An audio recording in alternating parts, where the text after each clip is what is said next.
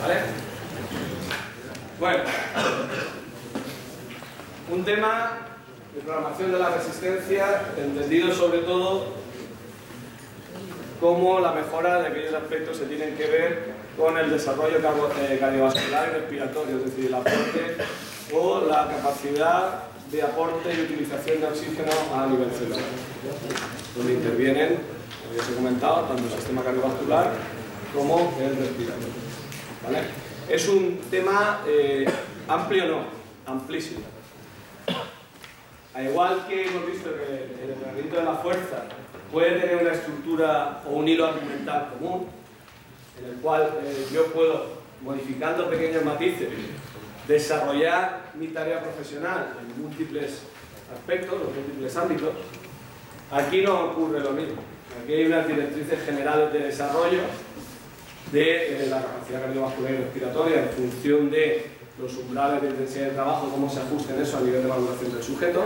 Y a partir de ahí, cuando entramos en una etapa eh, ya de medio rendimiento rendimiento, una etapa a partir de, de- de junior, los entrenamientos de mejora de la resistencia son muy específicos.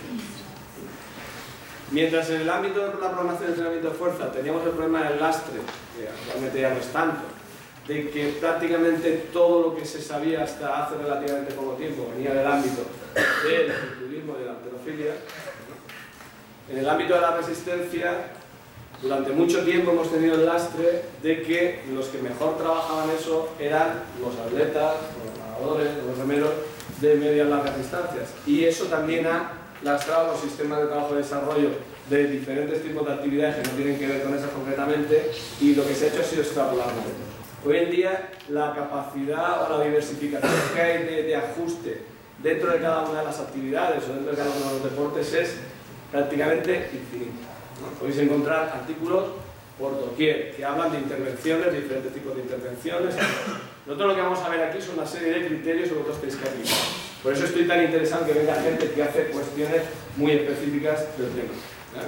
Entonces, os he comentado, vendrá Carlos, vendrá una persona del deporte colectivo. Yo os hablaré de cómo estructuramos dentro del ámbito del tenis eh, el desarrollo de la, de resistencia y lo que más conocéis mayoría de vosotros, que es cómo se desarrolla a lo largo de las etapas formativas, cómo se desarrolla dentro de las disciplinas de la media, duración, es eh, lo que vamos a ver pues, porque básicamente tampoco vamos a aportar gran cosa. ¿eh? Es decir, está todo pues, muy, muy trabajado. ¿eh? Podéis encontrar a nivel de manual en prácticamente todos los sitios. Eh, el tema tiene cinco puntos.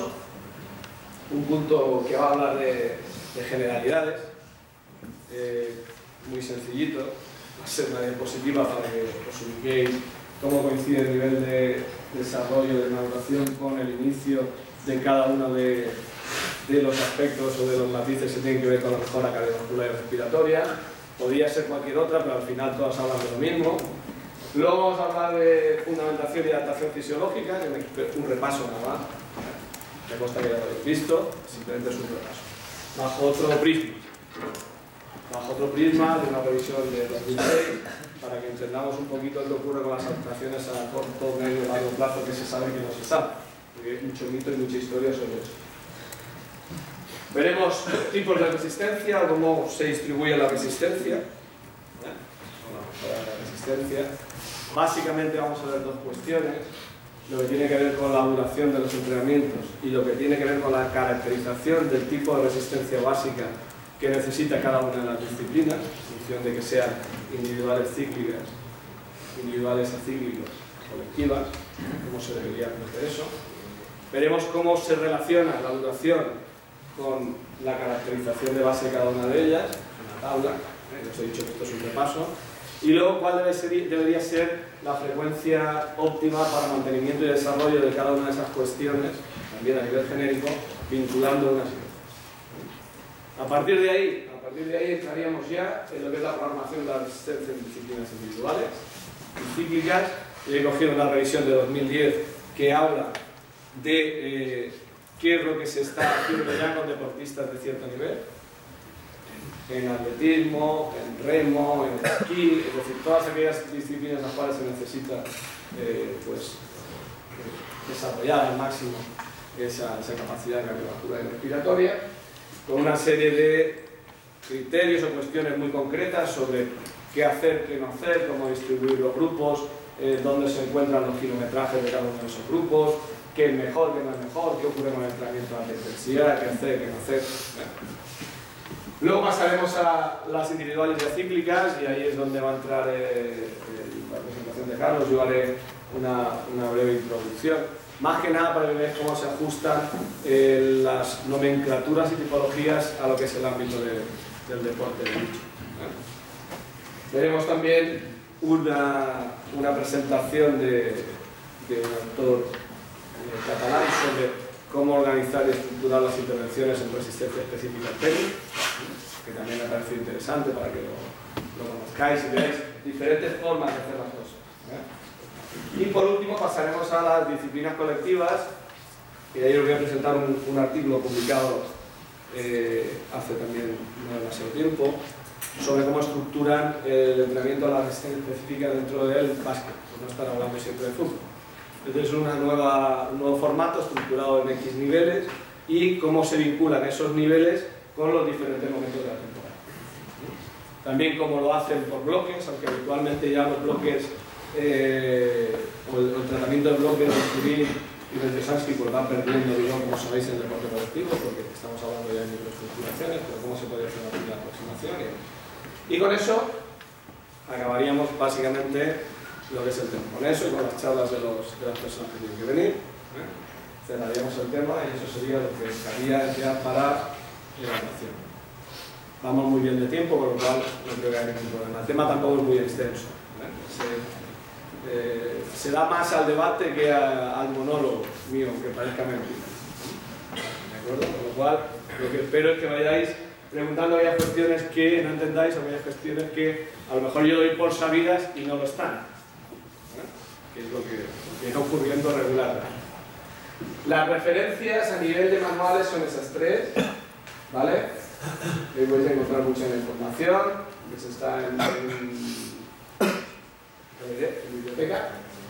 Este creo que también, o debería estar, porque está solicitado. ¿eh?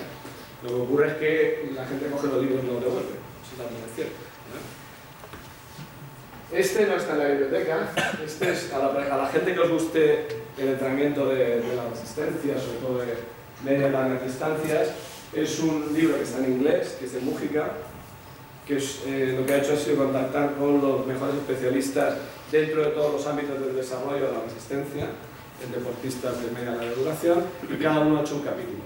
Desde cuáles son los requerimientos metabólicos hasta cuáles son las principales lesiones, hasta cómo organizar y periodizar el, entrenamiento, hasta cuáles o qué tipos de entrenamiento son los que ofrecen mejor tipo de, de mejora en función de, de variables que, que determinan ese rendimiento. En fin, es un libro bastante interesante.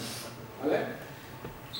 y un artículo básico que pondré en el, en el Drive, que es una revisión, ¿vale? una revisión que es del 2010, que es el que habla de cómo estructurar o cómo dar una alternativa a la periodización tradicional dentro de los deportes de media y larga duración en función de la utilización de los Está en inglés también.